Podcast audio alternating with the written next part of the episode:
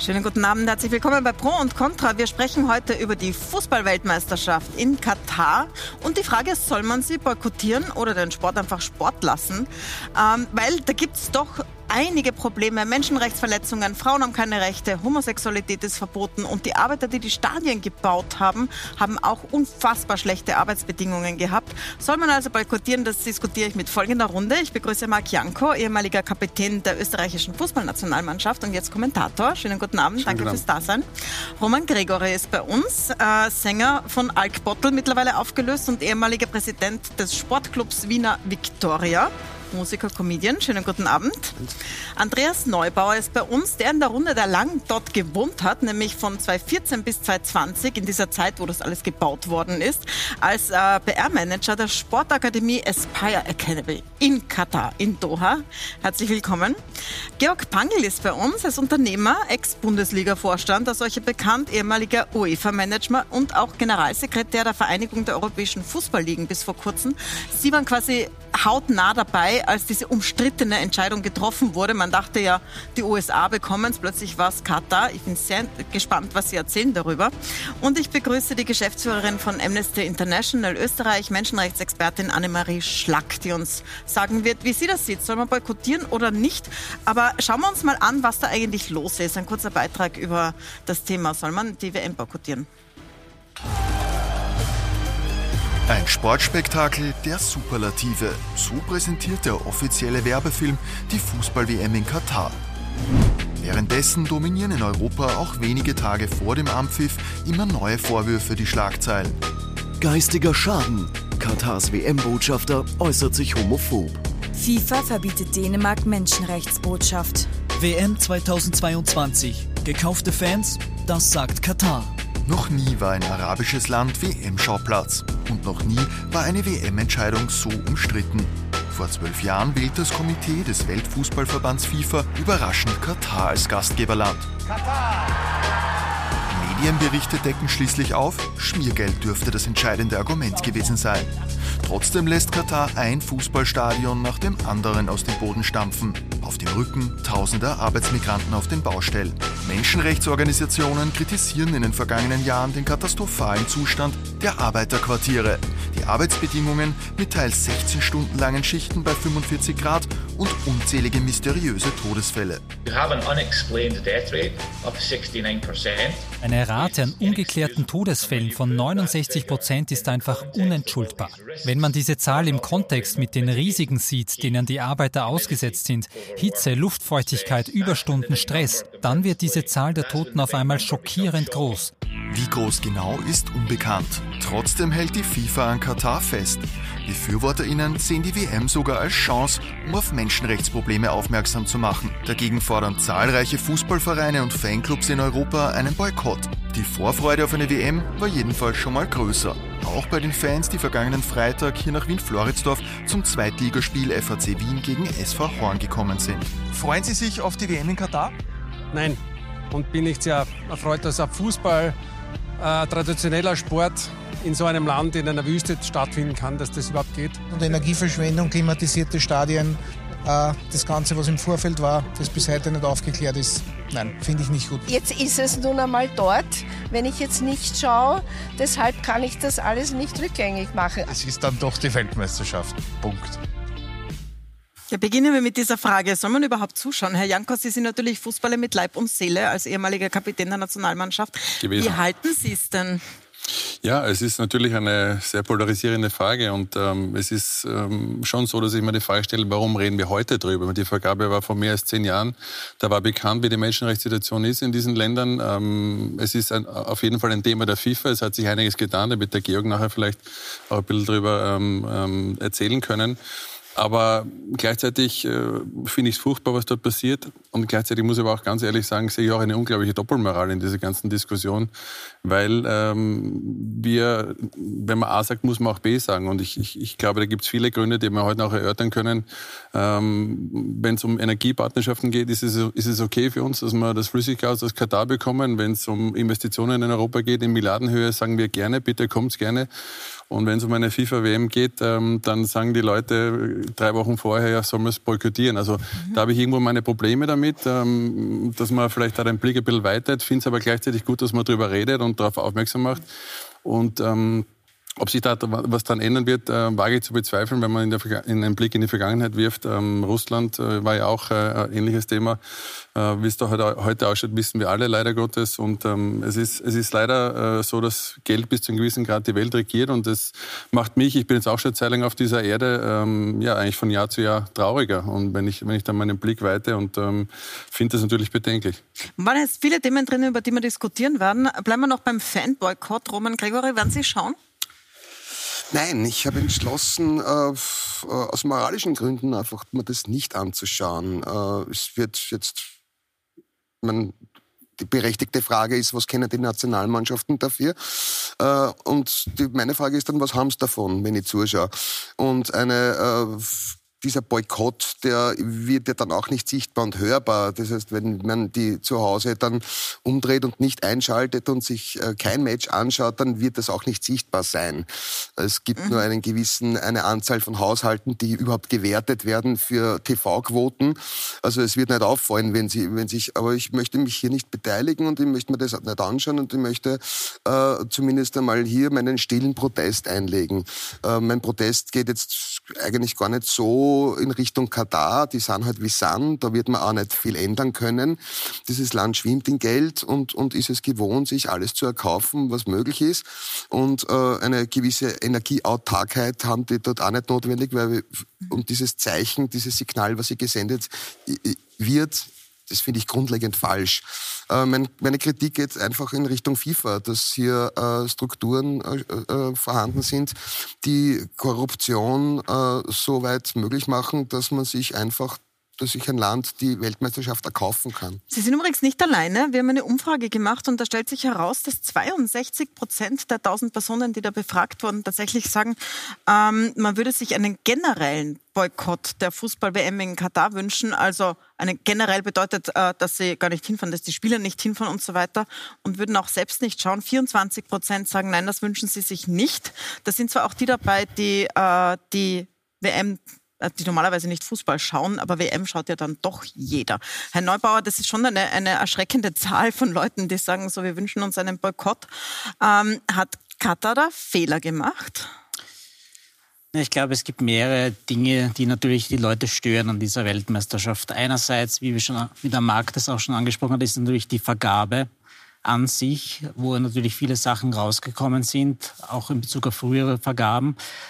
Es gibt dann natürlich auch die Menschenrechtssituation, die natürlich auch aktuell und seit Jahren eigentlich in den Medien diskutiert wird. Und da kann ich mir schon vorstellen, dass mhm. einfach die Leute sagen, okay, sie, sie boykottieren jetzt diese WM. Äh, ich war ja sechs Jahre in Katar, also war auch schon davor einige Male dort habe ja auch miterlebt, was dort alles passiert ist und habe dann aber schon auch gesehen, dass sich viele Sachen äh, zum Besseren verändert haben. Wenn man jetzt zum Beispiel über die, die Menschenrechtssituation auch redet. Und ich war halt sehr engagiert in, in der ganzen sportlichen Entwicklung auch. Ich habe wirklich sehr nahe auch äh, mit der Entwicklung der Fußballnationalmannschaft Katars zusammengearbeitet und habe auch gemerkt, dass da wirklich sehr viele langfristige Konzepte einfach umgesetzt worden sind und deshalb muss ich auch sagen, dass ich äh, wirklich nicht sagen kann, dass es sich hier um Sportwashing handelt, was ja auch oft diskutiert wird. Ähm, da, äh, diskutieren wir es der Reihe nach durch. Diskutieren wir mal, wie schlimm ist es wirklich in Katar? Man hört jetzt immer so einzelne Dinge. Ist das so schlimm? Das Zweite, wie ist eigentlich diese WM zustande gekommen? Wie ist diese Entscheidung getroffen worden und warum haben wir erstmals eine WM im Winter? Äh, und dann auch, was heißt das sportlich für die Spieler dort? Aber bevor wir da hinkommen, ich möchte es von Ihnen noch kurz wissen. Werden Sie schauen, Herr Bangel, oder werden Sie nicht schauen? Ich werde schon schauen, natürlich ausgewählt, aber wenn ich mir die ersten zwölf Tage in der Gruppenphase anschaue, mit vier Spielen pro Tag, von mittags bis, bis Mitternacht, das ist unmöglich, dass man da schaut. Da muss man ein bisschen wählerisch sein. Ab der K.O.-Phase wird es dann interessant. Mhm. Äh, ich werde sicher zu keinem Public Viewing gehen. Ich fliege auch nicht hin. Aber dass er mal gar nichts anschaut, das würde ich nicht sagen. Es ist eine WM, die alle vier Jahre ist, aber es ist nicht so eine WM, auf die man sich eben vier Jahre lang gefreut hat, weil es eben sehr viele negative Begleittöne gibt. Gut, machen wir das in dieser Reihenfolge. Erst die Menschenrechtssituation dort und dann die Frage, wie ist es dazu gekommen und die Korruptionsvorwürfe in der FIFA. Frau Schlag, Sie sind von Amnesty International, Menschenrechtsexpertin. Ähm, die Frauenrechte in Katar sind ein Gräuel. Die homosexuellen Rechte sind einfach nicht existent. Und äh, wir haben so einen Beitrag gesehen von einem Kollegen von Ihnen, die Rechte der Arbeiter, die das alles bauen, sind auch nicht sonderlich gut mhm. gewahrt. Wie ist denn die Situation? Ist das, hat sich das gebessert, wie der Herr Neubauer sagt, oder ist es so schlimm, wie man jetzt hört? Ganz konkret, um ein paar Zahlen zu nennen. Ähm, in Katar äh, leben ungefähr 270.000 Katari und 2,3 Millionen Arbeitsmigranten und Migrantinnen. Das heißt, die Bevölkerung, die Rechte hat, sind überhaupt nur so groß wie die Stadt Das Graz ist jeder Zehnte, der hat einen katarischen Pass. Ja. Wenn ich mir jetzt vorstelle, es fliegt jemand hin, schaut sich die WM an, der ist auf Schritt und Tritt begleitet von Arbeitsmigranten und Migrantinnen. Der Taxifahrer, äh, die Person, die ihm die Tür öffnet im Hotel, das Zimmermädchen, äh, die Security-Wachen, bis hin zu den Stadien, aber auch die U-Bahn wurde dort gebaut. Das heißt, das ist wirklich, das betrifft dort 2,3 Millionen Menschen und ja, wir sagen als Amnesty International, wir haben das genau recherchiert, die Situation von diesen Arbeitsmigranten und Migrantinnen, nicht nur von denen, die die Stadien gebaut haben, ist weiterhin so, dass sie katastrophal ist. Äh, und das hätte die FIFA wissen müssen 2010. Ja, es gab auch Verbesserungen, die können wir ansprechen, aber viele davon existieren nur auf dem Papier. War das überhaupt ein Thema in der FIFA? Also hat die FIFA, hat die Fußballwelt sich das überlegt, dass sie da zum Beispiel vorher sagt, ihr müsst es reparieren, bevor ihr den Zuschlag bekommt? Von außen hat es ja eher überraschend gewirkt. Ich glaube, es war eine Riesenüberraschung, dass Katar überhaupt mhm. den Zuschlag erhalten hat. Das war nicht absehbar. Und dann gab es ja dieses legendäre, sage ich jetzt, ominöse Mittagessen im Champs-Élysées-Palast kurz vor der Vergabe, wo der Herr Sarkozy den Platini und den jetzigen Emir eingeladen hat. Und auf einmal ist dann der Herr Platini quasi umgefallen und mit ihm noch zwei weitere Europäer. Damit ist die Abstimmung äh, 14 zu 11 ausgegangen, ansonsten 14 zu 8, sonst wäre es 11 zu 11 gewesen und der Präsident hätte dirimiert. Also das war sehr überraschend. Das heißt also, es hat eher Politik und Geld eine Rolle gespielt. Natürlich war der Grund dann, dass die, die, die Einkäufe, die Bauaufträge und äh, der Sohn vom Herrn Platiniert noch einen tollen Job kriegt bei, bei der großen äh, Investmentfirma dort und so weiter. Also das hat alles zusammengespielt und dann hat man diese Entscheidung getroffen, eher überraschend. Und deswegen sage ich immer wieder, die FIFA hätte normalerweise nie in diese Verlegenheit kommen dürfen, mhm. dass Katar ernsthaft in Frage kommt. Und wenn man weiß, und man kann das alles googeln, da gab es eine eigene Kommission, die haben dieses, diesen Site-Visit gemacht, die waren dort, dass die dann äh, Jahre gebraucht haben, um zu verstehen, dass es dort heiß ist, ist ein Thema, ist für mich unfassbar. Aber all die anderen äh, Themen, die jetzt äh, mhm. so, so diskutiert werden, die hat man ja damals gewusst. Und also ich die weiß haben das natürlich gewusst. Aus eigener Erfahrung, da gibt es solche Dossiers, wo jedes, jedes Hotel, jedes Zimmer, das wird alles vermerkt und jetzt kommen sie drauf, dass sie wenig Zimmer haben und haben 160 Shuttleflüge am Tag und so weiter und ist trotzdem noch nachhaltig. Also all das passt überhaupt nicht zusammen. Und dieser Vorsitzende der Kommission damals, hat sowohl Russland als auch Katar an die letzte Stelle der Bewerber gereiht. Die Konsequenz war, dass er sieben Jahre von der FIFA gesperrt wurde, aus Gründen, die nicht verlautbart wurden. Der hat mhm. dann beim CAS geklagt, wurde freigesprochen, aber er war natürlich mundtot. Und so hat es dann diesen Prozess gegeben, dass mit viel Geldaufwand bis hin zur Bespitzelungsaffäre, mhm. wie wir zuletzt gehört haben, dass sich Katar das einfach gekauft hat. Aber Herr Janko, das klingt, klingt doch einfach glasklar nach Korruption, oder? Ja, also ich, ich habe jetzt keine Ermittlungen geführt, aber so, was ich mitbekommen habe, würde ich auch äh, glasklar sagen, das ist ein eindeutiger Fall. Und ähm, wir brauchen aber gar nicht so weit äh, über die Grenzen hinausschauen. Wenn wir in Österreich uns äh, mal an die eigene Nase, fassen, ich weiß nicht, wie viele Untersuchungsausschüsse wir mittlerweile haben, wo es um Korruptionsfälle geht.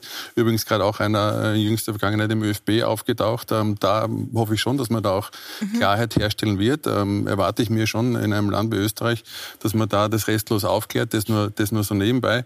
Aber heißt, Sie sagen, Fußball hat äh, allgemein ein Korruptionsproblem, auch in Österreich? Ja, Fußball, also Fußball ist halt ein, ein Milliardengeschäft und überall, wo viel Geld ist, ist auch viel Verlockung und auch viel ähm, Korruption leider Gottes dabei. Und, und ähm, dass, dass, dass ich, ich möchte jetzt gar nicht äh, solche Länder verurteilen, ähm, die, die da von, von Haus aus schon wenig haben und dann bei so einem Vergabeprozess umfallen, sondern wie es der Georg auch richtig gesagt hat, äh, die großen Nationen wie Frankreich, Deutschland, die haben ja auch einen Schwenk gemacht, weil natürlich sehr viel Geld in ihr, sowohl in die Liga als auch in den, in den, in den Staat geflossen ist. Und das ist natürlich etwas, mhm. was ich vorher schon eingangs gesagt habe, was mich sehr, sehr traurig macht, weil da geht es um alles andere als um die Sache, da geht es nur, die eigene Tasche zu bereichern. Ich würde gerne zurückkommen dann nochmal auf den ÖFB. Sehr interessanter Sidestep von Ihnen. Ich komme darauf zurück, auf das Korruptionsproblem Fuß, im, im, Fußball in Österreich. Aber bleiben wir nochmal kurz äh, bei der WM. Eine Frage, die mich von Ihnen auch noch interessieren würde, ist, warum findet die im Winter statt? Weil es im Sommer zu heiß ist dort, oder? Da ist man fünf Jahre danach drauf gekommen. Aber noch einmal, da war eine, mal eine Inspektionsgruppe im September vor Ort. Mhm. September hat ungefähr dieselbe Temperaturkurve wie, wie der Mai. Und, und im Juni, Juli, August ist es extrem heiß, da kann man wirklich nicht spielen. Nur damals hat man das nicht festgehalten. Und das ist für mich äh, neben all den Themen ist für mich das, das optisch absolut nicht verstehbar. Ich bin dort und ich, es wird mir warm.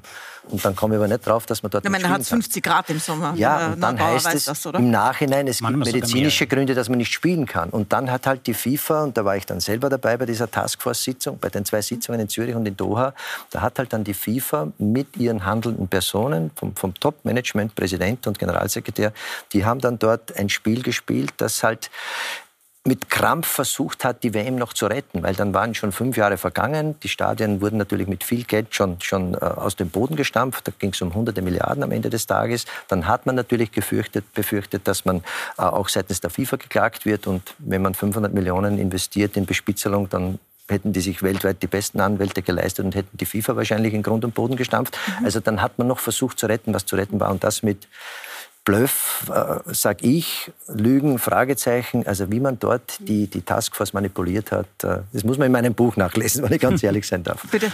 Und, und, und, vielleicht dazu noch, es hat jetzt bis letztes Jahr gedauert, dass dann auch Katar ein Gesetz eingeführt hat für Maßnahmen gegen die Hitze auf Baustellen. Also ich meine, das ist ja auch unvorstellbar das ist auch ein Zeichen, ja, wo man sagt, Reformen passieren, aber elf Jahre nach der Vergabe. Ja.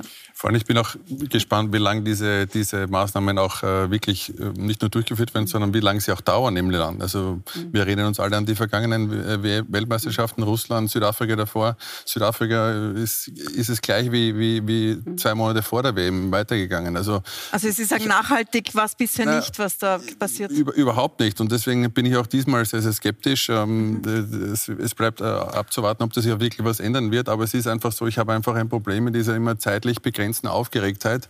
Dann ist die WM vorbei und dann geht alles wieder gleich weiter. Und, und, und das habe ich vorher gemeint mit dieser Doppelmoral. Also du kannst es nicht, ähm, ich finde es gut, dass, dass, dass, dass wir äh, grundsätzlich gefühlt alle dagegen sind.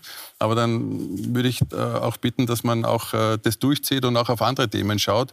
Äh, das bedeutet aber gleichzeitig für uns alle Verzicht. Und ich, das ist, glaube ich, der Punkt, wo dann viele sagen, ja, also dann, dann hätte ich es nicht so gern mit, den, äh, mit diesen Einkäufen Energie, Flüssiggas aus, aus Katar, weil im Winter ist es ein bisschen kälter in Österreich und dann, dann habe ich schon gern, äh, dass ich da etwas aus, dann haben wir aus auch wieder gute bekomme. Beziehungen. Ja, dann, dann schaue ich wieder drüber hinweg und das, das, mit, dieser, mit dieser Sache habe ich einfach ein Grundproblem und mhm. ich würde mir wünschen, dass sich da etwas ändert, aber da bedarf es, also ich habe jetzt hier keine Lösung parat für, für dieses Problem, aber natürlich erst in erster Linie Transparenz, aber natürlich auch den, den, den Willen des Volkes und einer, einer breiten, großen, starken Allianz, dass man da schon langsam auch mal etwas, etwas dran ändert. Und ähm, wie gesagt, ich bin, was das betrifft, eher, eher ähm, pessimistisch. Und wenn ich mir anschaue, den Zustand der Welt, wir sind ja mittlerweile schon gefühlt auch schon zu blöd, unseren eigenen Planeten zu retten weil es kommt eine Schreckensmeldung nach der anderen, die gerade steigen. Äh, wir sind so weit weg von irgendwelchen Zielen und das, der Grund ist einfach nur Geld, Geldmacherei. Auch ein gutes Stichwort ja, übrigens für diese Fußballmeisterschaft, weil da wird ja,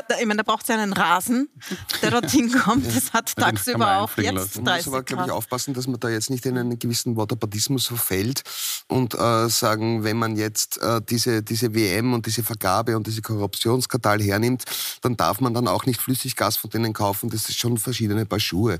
Natürlich. Und, und, und da muss man dann schon äh, geschäftliche Beziehungen äh, unterhalten wir mit jedem Land oder mit, mit sehr vielen Ländern und äh, in vielen Ländern äh, gibt es fragwürdige äh, äh, Menschenrechts... Äh, ja, wieso ist es dann bei der WM ein Problem und wenn man Flüssigkeit ja, weil das, kein Problem? Weil das natürlich jetzt da alles äh, äh, ermittelt wurde und weil jetzt die ganze Vergabe ermittelt wurde und weil das natürlich jetzt, äh, diese WM steht vor der Tür. Und die Berichterstattung hat sich jetzt auf das zugespitzt und erst jetzt kommen die ganzen Berichte heraus, wo wirklich auch Hinz und Kunz klar ist, wie das Ganze dort abgelaufen ist. Das war bei Russland nicht so. Das wurde lang verschleiert. Das wurde erst auch nachher erst auf, aufgedeckt. Äh, möglicherweise wäre das, wär das bei der russischen WM auch gewesen und möglicherweise wäre das bei der äh, Olympiade in China auch so gewesen. Also das, das, erst jetzt hat man, äh, sind die ganzen Skandale aufgeploppt, auch nicht zuletzt äh, durch, durch, durch die Ermittlungen vom FBI, weil Amerika wurde ganz klar benachteiligt bei der Vergabe. Und die äh, sind jetzt richtig heiß. Ja? und darum hat das jetzt natürlich alles eine, eine gewisse Brisanz und darum hat jetzt auch jeder Meinung dazu. Und man muss das natürlich auch schon, schon dann trennen. Äh, Geschäfte, die wir jetzt mit dem Staat machen, die jetzt nichts mit Fußball zu tun haben, wo, wenn, wir, wenn uns da jetzt das Gas ausgeht und äh, weil Russland den Gas zusperrt und die ganze Welt sich jetzt überhaupt in einer gewissen Abwärtsbewegung dreht, äh, muss man, äh, glaube ich, schon trennen, weil das ist jetzt ein Ding, die haben das ganz klar gekauft und die FIFA ist ganz klar äh, korrupt. Und diese, diese zwei Teams, die da miteinander gespielt haben, die, sollten, also die bekommen bei mir die rote Karte. Nur ein Satz, nur ein Satz, weil du sagst USA. Die USA hat da die Verhaftung in Borlak und so weiter vorgenommen, das wissen wir.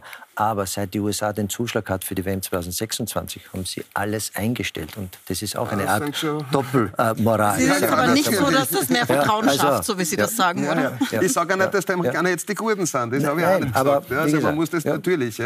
Aber ich, ich, ich und, und, vielleicht nur ein Satz noch mhm. zur, zur, Aufklärung. 2018 und 2022 wurden von diesem 25-köpfigen FIFA-Exekutivkomitee vergeben. Also da war es relativ leicht, diese Herrschaften anzustechen. Es ist einfach eine gewisse 21 von, von denen, wo es auch den Verdacht gibt, dass direkt auch Vorteile 21 von denen waren kurze Zeit später nicht mehr im Amt. Entweder verhaftet, mhm. verurteilt zurückgetreten oder sonst irgendwas.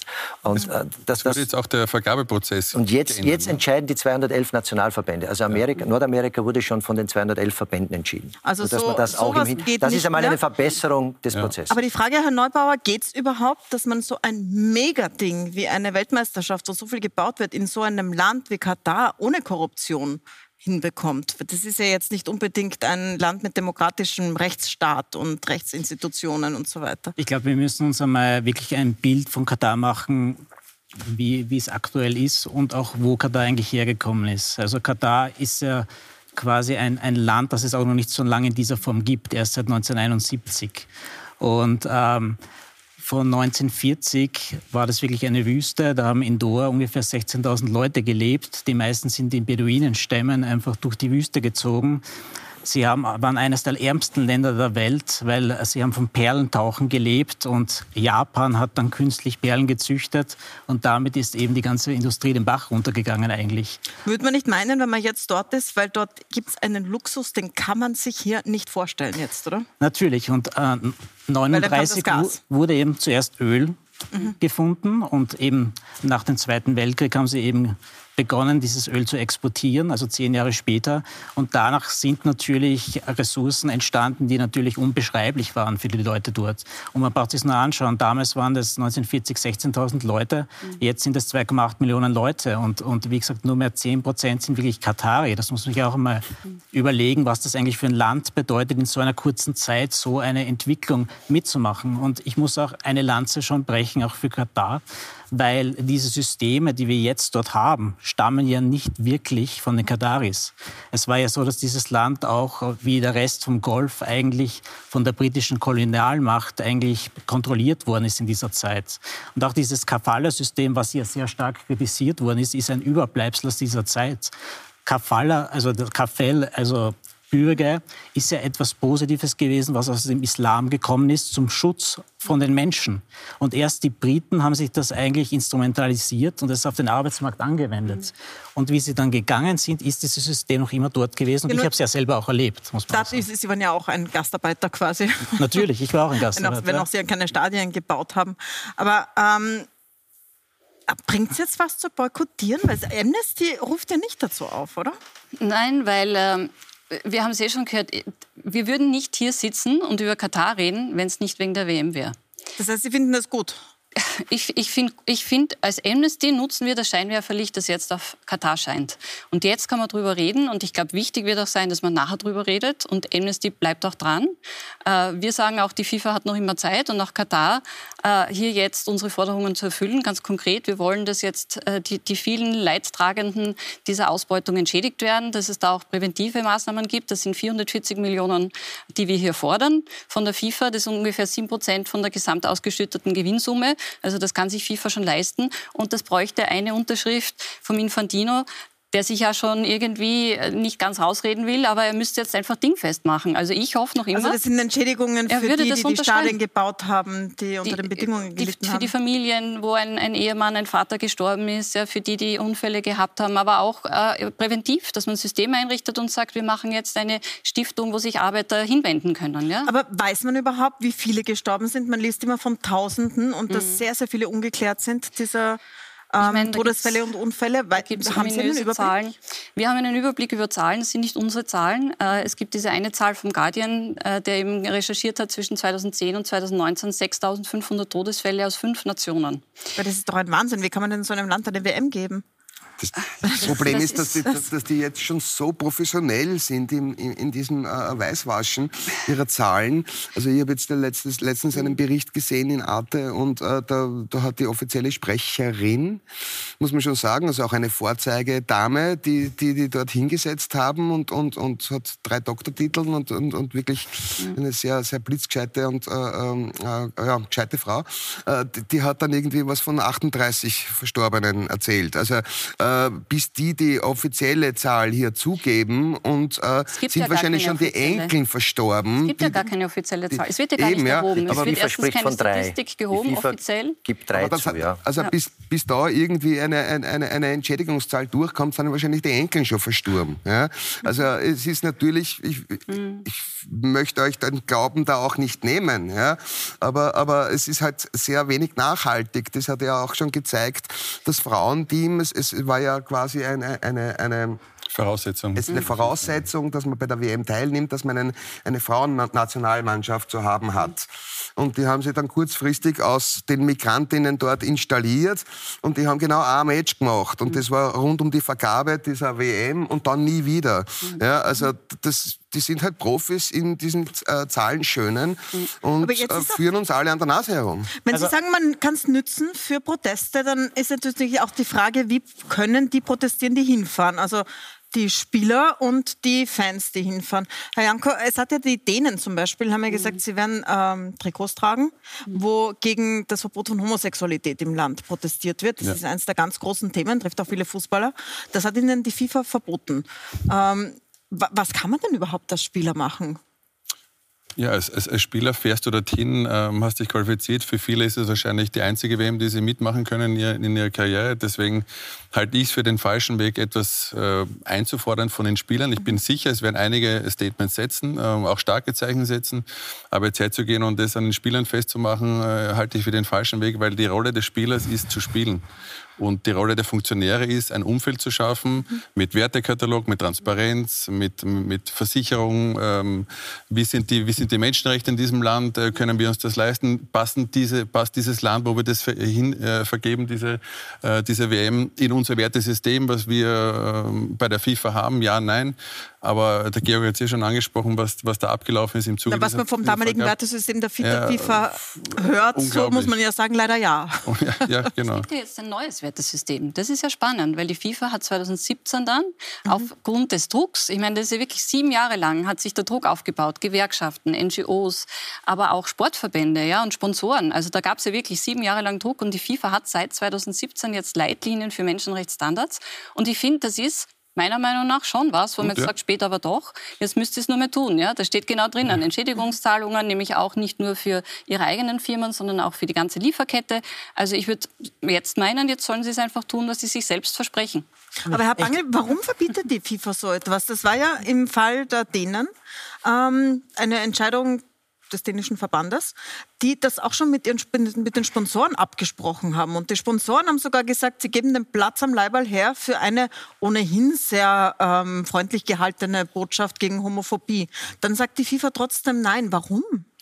Also das sind die, die Regierungsbehörden, wie sie sich selber bezeichnen, ja gewohnt. Genauso wie die UEFA in der Champions League jeden Quadratzentimeter vorschreibt, hat auch die FIFA ihre Regularien. Ja, aber Sie waren ja bei UEFA und Champions League. Also wenn bei Ihnen jetzt jemand gesagt hat, die Sponsoren stimmen zu, da eine Botschaft ja, man darf nicht vergessen, das, das, das, sind die Warum Sponsoren der Dänen. Das sind ja nicht die FIFA-Sponsoren. Mhm. Da gibt es ganz genaue Regelungen bis hin, und da behält sich die FIFA und die UEFA immer vor, wenn man gegen diese Regularien verstößt, wird man ausgeschlossen.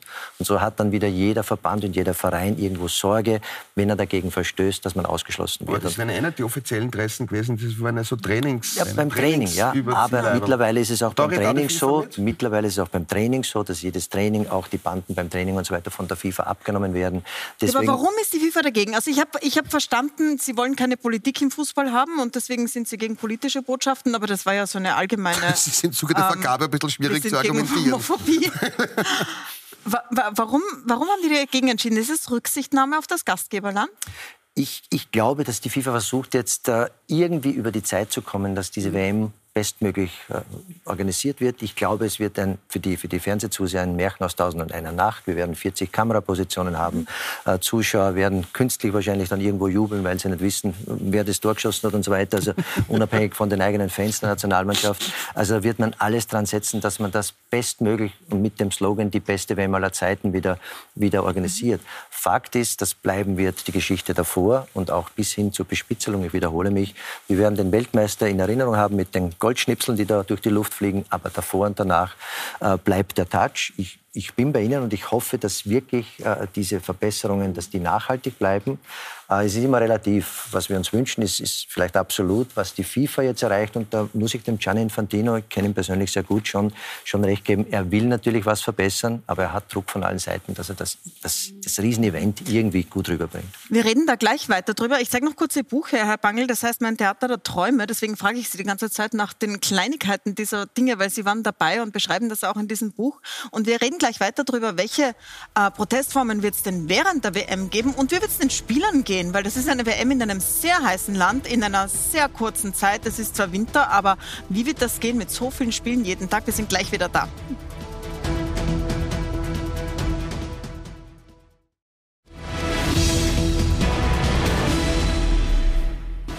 Willkommen zurück bei Pro und Contra. Wir reden über die Fußball-Weltmeisterschaft in Katar und die Frage soll man sie boykottieren angesichts der Menschenrechtsverletzungen, der Lage für Homosexuelle, für Frauen, für Gastarbeiter dort? Roman Gregor, Sie haben schon gesagt, Sie werden boykottieren. Ähm, wir waren gerade beim Punkt, was kann man dort eigentlich machen? Was können die Spieler dort machen? Da hat Marc Janko schon gesagt, den Spielern soll man es nicht umhängen. Das ist eine Frage der Verbände. Ähm, deswegen an Sie die Frage, was können die Fans denn machen? Was glauben Sie, ist da möglich? Oder vielleicht auch über die Spieler, wenn Sie was sagen wollen. Oh, ja. Erwarten Sie sich Proteste vor Ort, wenn jetzt so viele Leute aus der, Welt, aus der, ganzen Welt hinkommen? Natürlich erwarte ich mir Proteste. Ich erwarte mir aber jetzt nicht unbedingt Proteste von den, vom Publikum, weil die sind dort schon hingefahren, die bereisen dieses Land. Äh, äh also wenn, dann erwarte ich mir dann schon Proteste der Spieler und seien sie auch nur leise und, und, und es wird wahrscheinlich bei jedem Tor, Torjubel gewisse Botschaften in Unterziehleiberln geben. Es äh, alle sind ja recht bunt tätowiert. Vielleicht gibt lass, lass da eine gewisse Botschaft dann vielleicht stechen. Wie auch immer. Ich, ich denke mir doch, äh, das sind, äh, äh, dass die Spieler da ein einen Gewissenskonflikt haben natürlich. Mhm. Die können natürlich, die müssen dort spielen. Das ist ja erstens einmal, das ist ihre Karriere und ein, ein, Fußballer hat nur ein gewisses äh, äh Zeitkontingent, um hier Karriere zu machen. Und eine Fußballweltmeisterschaft ist wohl die Krönung einer jeder, äh, jeder Fußballkarriere. Äh, äh, wäre blöd, man würde sich ins eigene Knie schießen, wenn man das dort nicht spielen würde. Man, wahrscheinlich würde man dann auch vom Verband gesperrt werden und das hätte verschiedene, es hätte nur negative Effekte. Ähm, und es ist auch nicht so einfach, in Katar zu protestieren, allgemein. Es hat ja gerade ein, auch, ja. ja. es hat ja ein, ein, vielleicht für einen Fußballspieler weniger, aber ein Gastarbeiter aus Kenia hat ja äh, seine Geschichte in die Öffentlichkeit getragen und über die Bedingungen gesprochen. Mhm. Der ist äh, im Gefängnis gelandet dafür und dann hat er noch dazu gesagt, es ist ihm in Einzelhaft trotzdem fast besser gegangen als beim Arbeiten. So schlimm waren die Arbeitsbedingungen. Ja. Ähm, Gibt es überhaupt Raum für Proteste? Sind Sie darauf vorbereitet? Das kann ich schwer sagen. Wir von Amnesty, also es wird auch keine Kollegen, Kolleginnen jetzt direkt vor Ort geben während der WM, aber natürlich waren wir auch vor Ort und haben dann mit, mit den Menschen direkt gesprochen. Die haben wirklich Angst. Die haben wirklich Angst, wenn sie von ihren Geschichten erzählen. Und der Malcolm Vidali ist eben genauso ein Fall. Der ist an die Öffentlichkeit gegangen, hat halt gepostet, anonym. Irgendwie sind sie ihm draufgekommen. Der war einen Monat in Isolationshaft und musste dann eine hohe Geldstrafe zahlen. Aber nicht nur dafür, dass er die nur Arbeitsbedingungen, dafür, dass er die Arbeitsbedingungen hat, kritisiert hat und einfach geteilt hat, wie, das, wie es dort ausschaut. Also man muss sich das wirklich vorstellen. Da schlafen fünf bis zehn Leute in einem äh, unhygienischen, schimmeligen Zimmer, haben null Privatsphäre, äh, arbeiten 12, 14, 16, 18 Stunden. Äh, wir und die wissen, zahlen nicht, nicht, nicht einmal wenig dafür. Die zahlen 750 Euro für, für, für so ein noch Loch. Dazu, naja, viele zahlen einmal 1000 bis 3000 Euro, damit sie überhaupt ins Land einreisen können, weil dann gibt es ja diese Vermittleragenturen, diese ominösen. Das heißt, die kommen schon einmal verschuldet ins Land und viele von ihnen, und ich möchte das nochmal sagen, das sind nicht, egal wie viel Zahlen das sind, das sind ja Schicksale. Das sind äh, der, der, der Suman aus, aus Bangladesch, der 34 ist, als gesunder Mann hinfährt und äh, in einem Sarg heimkommt. Und seine Familie, die Frau mit den zwei Kindern, erfahrt das nicht einmal von den katarischen Behörden, sondern von seinen Kollegen. Ja, die hat keine Entschuldigung bekommen. Die in, in, in der, Im Todeszertifikat steht lapidar natürliche Ursache. So ein gesunder Mann äh, und, und kriegt auch null Entschädigung. Das heißt, der, die bleibt noch auf den Schulden vom Mann sitzen, der, der mal 3.500 Dollar gezahlt hat zum Hinfahren. Das ist der Skandal. Das sind ja Menschen, um die es da geht. Herr Neubauer, Sie waren ja sechs Jahre in Katar, Sie haben dort auch viel mit Sport zu tun gehabt. Jetzt haben die 200 Milliarden Euro ausgegeben oder Dollar, ähm, um diese WM hinzubekommen und dann werden die Arbeiter so behandelt. Ähm, warum? Und was ist besser geworden, wie Sie vorher gesagt haben? Na, es gibt ja eine nationale Vision 2030, wo ja auch klar formuliert ist, dass man natürlich also mit den Leuten im Land versucht, so gut wie möglich natürlich umzugehen und es ihnen auch lebhaft zu gestalten. Und Katar macht auch sehr viel, dass sich also Immigranten wohlfühlen. Natürlich gibt es verschiedene also sind Sie Arten. schon wohlgefühlt demnach, aber Sie haben ja auch eine andere Art von Job. Natürlich, gehabt. ja, aber sie, sie, es gibt sehr viele Leute aus Südostasien zum Beispiel. Es werden auch sehr viele, wie soll ich einmal sagen, Stars aus deren Ländern nach Katar eingeladen, damit sie einfach dort auch eine Unterhaltung haben, sage ich einmal. Natürlich sind die Arbeitsbedingungen teilweise nicht so, wie sie sein sollten. Das wissen wir alle. Das hat ja auch Katar zugegeben und dass da Verbesserungsbedarf ist, ist auch klar. Ähm, aber die Mühlen malen halt etwas langsam. Es ist ein sehr bürokratisches System auch. Das muss man auch sagen, das habe ich auch erlebt. Manche Behördengänge, die bei uns fünf Minuten dauern, haben dort den ganzen Tag gedauert. Und, und das ist einfach etwas ganz anderes. Und ich möchte ein Beispiel schon noch erzählen, weil wir auch immer über diese Anzahl der Toten diskutieren, wo wir auch nicht immer herleiten können, wo die herkommt. Also wie ich nach Katar gezogen bin, 2014, äh, hat sich für mich die Frage gestellt, was für ein Auto kaufe ich? Und ich bin dann zu einigen Bekannten gegangen und habe gefragt, ja, was würdet jetzt ihr mir jetzt für ein Auto empfehlen? Und sie haben zu mir gesagt, nimm das Größte, was du bekommen kannst. Dann habe ich gesagt, okay, warum soll ich das jetzt machen? Ich fahre eigentlich lieber einen kleinen BMW. Dann haben sie gesagt, naja, du musst damit rechnen, dass du im Jahr ungefähr drei Auffahrunfälle haben wirst. Zu dieser Zeit war der Verkehr eine Katastrophe in Katar, also 2014. Mhm. Es war sehr gefährlich. Es hat diese dreispurigen Roundabouts, also Kreisverkehre gegeben, wo die meisten gar nicht gewusst haben, wie man darin fahren soll. Und das Problem war auch, dass man die mit seinem Führerschein einfach zur Behörde gehen hat können und den hat man umtauschen können. Und wenn dann Leute aus 100 verschiedenen Ländern zusammenkommen, auch viele aus Südostasien, und ich weiß nicht, wie viele von euch schon in Indien waren, Dort sind das ist eine andere Art Das ist eine andere Art Aber zu Sie fahren. wollen sagen, das hat sich verbessert zumindest. Das hat sich extrem verbessert. Und ich habe leider auch, muss ich auch sagen, es also hat Autofahren geht jetzt. Naja, aber das ist ja nicht so lustig. Es hat wirklich sehr viele ja. Tote auch gegeben. Auch ja, in meinem nein, Bekanntenkreis sind Leute gestorben oder haben schwere Unfälle gehabt. Und das ist natürlich auch nicht durch, allein durch hohe Strafen für Schnellraser behoben worden. Da hat es natürlich dann wirklich einen Systembedarf und das ist dann Schritt für Schritt und relativ schnell auch verbessert worden. Hat damit angefangen, dass sie diese Kreisverkehre einmal gestrichen haben. Ich möchte mich nicht zu lange bei den Kreisverkehren aber ich verstehe, dass das zu tun hat auch mit, dem, mit der Baustellensicherheit, was Sie sagen. Natürlich, mhm. ja. Und Sie haben dann natürlich auch eingeführt, dass jeder verpflichtend noch in die Fahrschule gehen muss. Natürlich muss jetzt nicht jeder diesen ganzen Kurs machen, aber Fahrprüfung hat dann jeder machen müssen, auch aus Österreich. Aber es gibt andere Themen, da ist nicht so viel weitergegangen. Das Thema Homosexualität ist so eines, da hat ja gerade erst der WM-Botschafter von Katar ein Interview gegeben und hat gesagt, das sei ähm, eine geistige Störung, glaube ich, hat das genannt, eine Krankheit. Also das ist nach wie vor ein Thema, das überhaupt nicht internationalen oder unseren Standards entspricht. Ähm, haben Sie von Amnesty jetzt äh, Vertrauen, dass sich da auch was ändert, so wie im Straßenverkehr und vielleicht in der Sicherheit auf Baustellen?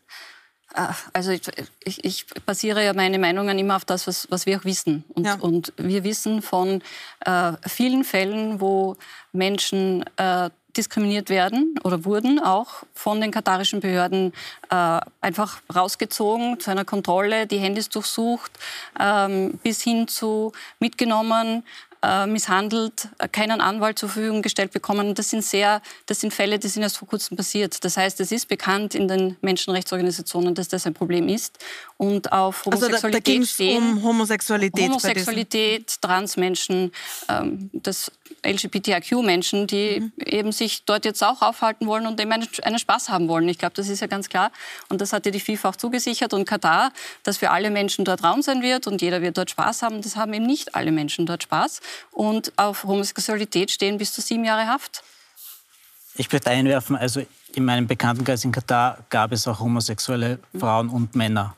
Klar, wie und überall auf der Welt. Wie ja. überall auf der Welt, ja. Und man muss auch sagen, also dass der Austausch von Zärtlichkeiten zum Beispiel ist ja öffentlich gar nicht erlaubt, egal ob du jetzt homosexuell bist oder heterosexuell. Also aber auf Heterosexualität steht nicht sieben Jahre Haft, auf Homosexualität schon. Das ist richtig, ja. Aber trotzdem ist es mehr eine Privatsache natürlich dort. Und da muss man sich, auch ich natürlich, habe mich auch darauf einstellen müssen. Ich habe mit meiner Freundin auch nicht Händchen haltend herumschmusen, in der Zug spazieren können zum Beispiel. Das ist passiert dann halt hinter verschlossenen Türen. Ähm, wie gesagt, aber es ist zum Beispiel auch so, also meine Bekannten, die halt homosexuell waren, haben zum Beispiel auch Tinder genützt oder andere Online-Plattformen. Die sind auch nicht gesperrt in Katar. Vielleicht nur eine Anmerkung zu, zum Raum für Protesten, den Sie vorher mhm. angesprochen haben. Ich habe heute irgendwo in der Zeitung gelesen, ein Journalist, der hat seine Akkreditierung geholt, der hat dann Dehnungsübungen gemacht, weil er halt vielleicht einen langen Flug gehabt hat der wurde sofort abgeführt. Also wenn so viel Raum für Protest da ist, der wurde abgeführt, weil Journalist, er, weil er Dehnungsübungen gemacht hat vor den und Leuten. Und das als Protest? Äh, nein, nein, einfach wurde? nur Dehnungsübungen. Aha. Der hat vielleicht einen, einen, anstrengenden Flug gehabt und dann sind sie gleich mit ihm nach, außen, nach draußen gegangen. Also einfach nur die Anmerkung, also es ist schon sehr stark gelesen. kontrolliert, sagen Sie. Augenscheinlich. Und man wird ja getrackt und man darf auch gar nicht einreisen, wenn man nicht drei Apps mhm. hat und so weiter und so fort. Also das nur als Anmerkung. Ohne Kurze Frage noch zu Frauenrechten. Die haben wir jetzt weggelassen, aber es gibt ja viele weibliche Fans, die hinfahren. Wie schaut es da aus, Frau Schlag? Vielleicht ein, eine Gruppe von, von Arbeitsmigrantinnen, die ja dort arbeiten, über 700.000 sind Hausangestellte. Und das ist eine Gruppe, die geht ein bisschen unter. Wir haben aber auch dazu recherchiert. Wir haben über 100 Interviews mit Frauen geführt und 80 von denen mussten zum Beispiel ihren Pass abgeben, als sie nach Katar kamen. Das ist genau dieses System, wovon wir gesprochen haben. Das heißt, die kommen ins Land, verlieren einmal sofort ihre Bewegungsmöglichkeit und sind dann abhängig auch von der Familie, wo sie arbeiten. Und mehr also die haben alle eine eigene Geschichte der Demütigung. Äh, alles, was man sich vorstellen kann, aber nicht vorstellen will, äh, von, von sexuellen Übergriffen, äh, einfachen Beleidigungen, arbeiten bis zu 18 Stunden am Tag, sieben Tage die Woche. Das ist die Situation, die halt äh, vielen dort blüht. Wie es dort den weiblichen Fans geht, mag ich mir gar nicht vorstellen, aber grundsätzlich haben Frauen dort weniger Rechte als hier, was zum Beispiel ihre Reisemöglichkeiten betrifft. Sie brauchen eben einen, männlichen Begleiter, wenn sie irgendwo hinreisen wollen, wenn sie eine Arbeit aufnehmen wollen. Aber auch bei Scheidungen sind dann Frauen schlechter gestellt, weil sie eben äh, wirtschaftlich dann äh, sich schwerer tun gibt eine lange Liste. Herzlichen Dank. Ich würde gerne nochmal zum Fußball zurückkommen und Sie beide fragen, vielleicht mit Ihnen, Herr Janko, beginnend.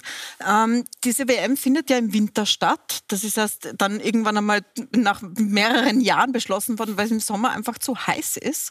Aber zwischen der Hitze und Weihnachten ist sehr wenig Zeit. Deswegen ist es eigentlich eine sehr schnelle WM. Da finden sehr viele Spiele statt pro Tag. Und äh, kühl wird es eigentlich erst am Abend. Das ist erst am Abend hat es dann so 25 Grad, am Tag hat es trotzdem noch 30 Grad. Wie wird denn da das für die Spieler sein dort? Ähm, wie werden die unter der Entscheidung leiden oder auch nicht leiden? Anstrengend. Also es ist natürlich, äh, gut, Temperatur mit 30 Grad sind jetzt äh, wie Europäer jetzt auch gewohnt. Äh, ist ja bei uns auch im Sommer so, so heiß. Insofern äh, ist das jetzt nicht so die ganz große Überraschung und auch ganz körperlich äh, große Forderung für die, für die Spieler. Ich glaube, insgesamt werden wir eine möglicherweise interessantere WM sehen, weil bisher war es ja immer so, dass die Spieler, speziell in den großen Ligen, am Ende einer sehr kräfteraubenden Saison eine WM noch spielen durften. Ich sage nicht mussten, sondern durften. Und ähm, da ist natürlich in so vielen Spielen innerhalb kürzester Zeit ist es sehr, sehr ähm, Körperraubbau einfach. Äh, und, und jetzt ist es so, dass sie eigentlich voll im Saft stehen sollten, die meisten zumindest. Und ich glaube schon, dass man, was das Körperliche betrifft, eine andere WM äh, sehen werden. Mhm. Die Stadien werden ja gekühlt. Ähm, Sie haben zuerst angesprochen, die Klimaproblematik auf der Welt. Also das ist ja auch ein bisschen absurd. Die sind ja offen und sie werden trotzdem gekühlt. War das auch eine Auflage der FIFA oder haben sich die das selbst ausgedacht? Das war, weil die WM ja für den Sommer ausgeschrieben war, eine, eine, ein Angebot von Katar, machen dass sie, sie alles erfüllen. Sie machen es jetzt trotzdem, aber dann hat es seitens der FIFA wieder geheißen, wir brauchen auch für die 612 Trainingseinheiten und Trainingsanlagen dann die Kühlanlagen und die hat man nicht bedacht. Also das, das kommt mir jetzt im Nachhinein so vor. Man, ökologischen man, es wird so scheibchenweise irgendwo halt das... Vulkanausbruch. Ja. ja, wie gesagt, also es entbehrt da jeden, jeden Kommentar. Ähm, also ich möchte dazu sagen, Kommentar dazu noch? Ja, ja, bei den Trainingsanlagen, also bei Speyer, wo ich gearbeitet habe, sind immer im Winter Mannschaften zum Trainingslager gekommen, Bayern, München, Paris Saint-Germain und, und, und. Ja, wir reden vom Sommer. Vom Sommer, ja. Vom Sommer, okay, ja. aber zu dieser Jahreszeit perfekte Konditionen.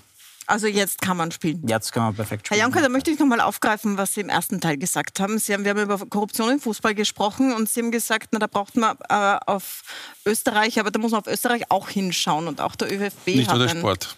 Ähm, nicht nur im Sport natürlich, weil es interessiert mich im Sport. Wir kennen die Chats aus der Politik und aus den Medien. Was hat, hat Fußball allgemein ein Problem mit Korruption? Also so weit würde ich nicht gehen, aber ich habe das eben vorher angesprochen, weil es jetzt von, von der Thematik hereingepasst hat. Es gilt die Unschuldsvermutung, aber ich glaube schon, dass, man, dass wir alle auch daran interessiert sein sollten, in unserem tollen Staat Österreich, äh, beim größten Sportverband des Landes, da zumindest restlose Aufklärung ähm, zu haben. Und äh, solange das ein bisschen in der Schwebe steht, wünsche ich mir als Ex-Nationalteamspieler, dass das restlos aufgeklärt wird, dass dann alles sauber abgehandelt wird und äh, wenn er unschuldig ist, soll er seine Unschuld beweisen und ähm, dann, dann soll es weitergehen. Aber auch da, ich weiß nicht genau, was hinter verschlossenen Türen passiert ist. Ich kann mir nicht vorstellen, dass sich das die, äh, die Medien so aus den Fingern gezogen haben. Also ich, ich, ich weiß es nicht. Das, wie gesagt, es gilt die Unschuldsvermutung. Mhm.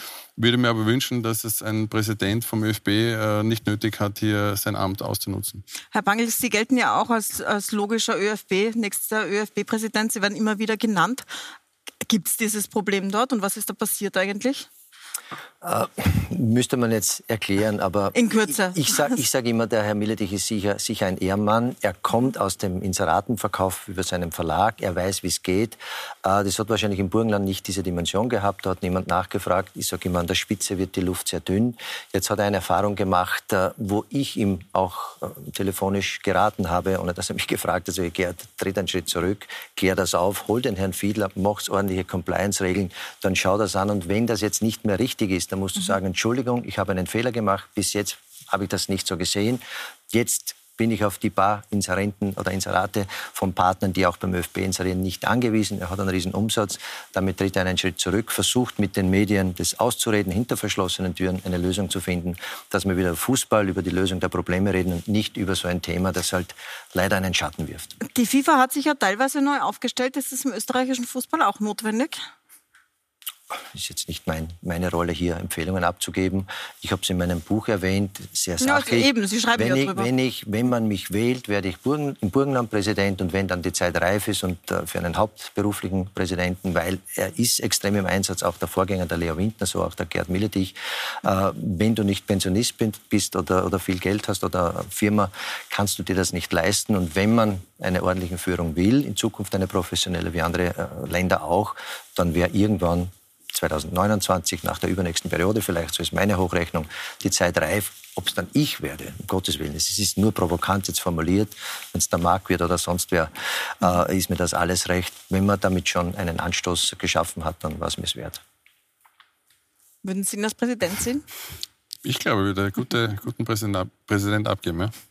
Dann machen wir eine Schlussrunde. Kommen wir zum Fußball zurück. Herr Gregory, ähm, wollen Sie einen Tipp abgeben oder boykottieren Sie die WM so sehr, dass Sie gar nicht sagen, wer hat die besten Chancen zu gewinnen oder ins Finale zu kommen? Oh, ich habe da erstens einmal jetzt auch viel zu wenig Einblick und überlasse das gerne den Fußballexperten, den hauptberuflichen. Wir haben äh, Millionen Teamchefs, die kannst du, kannst du einen nennen, einen Favorit.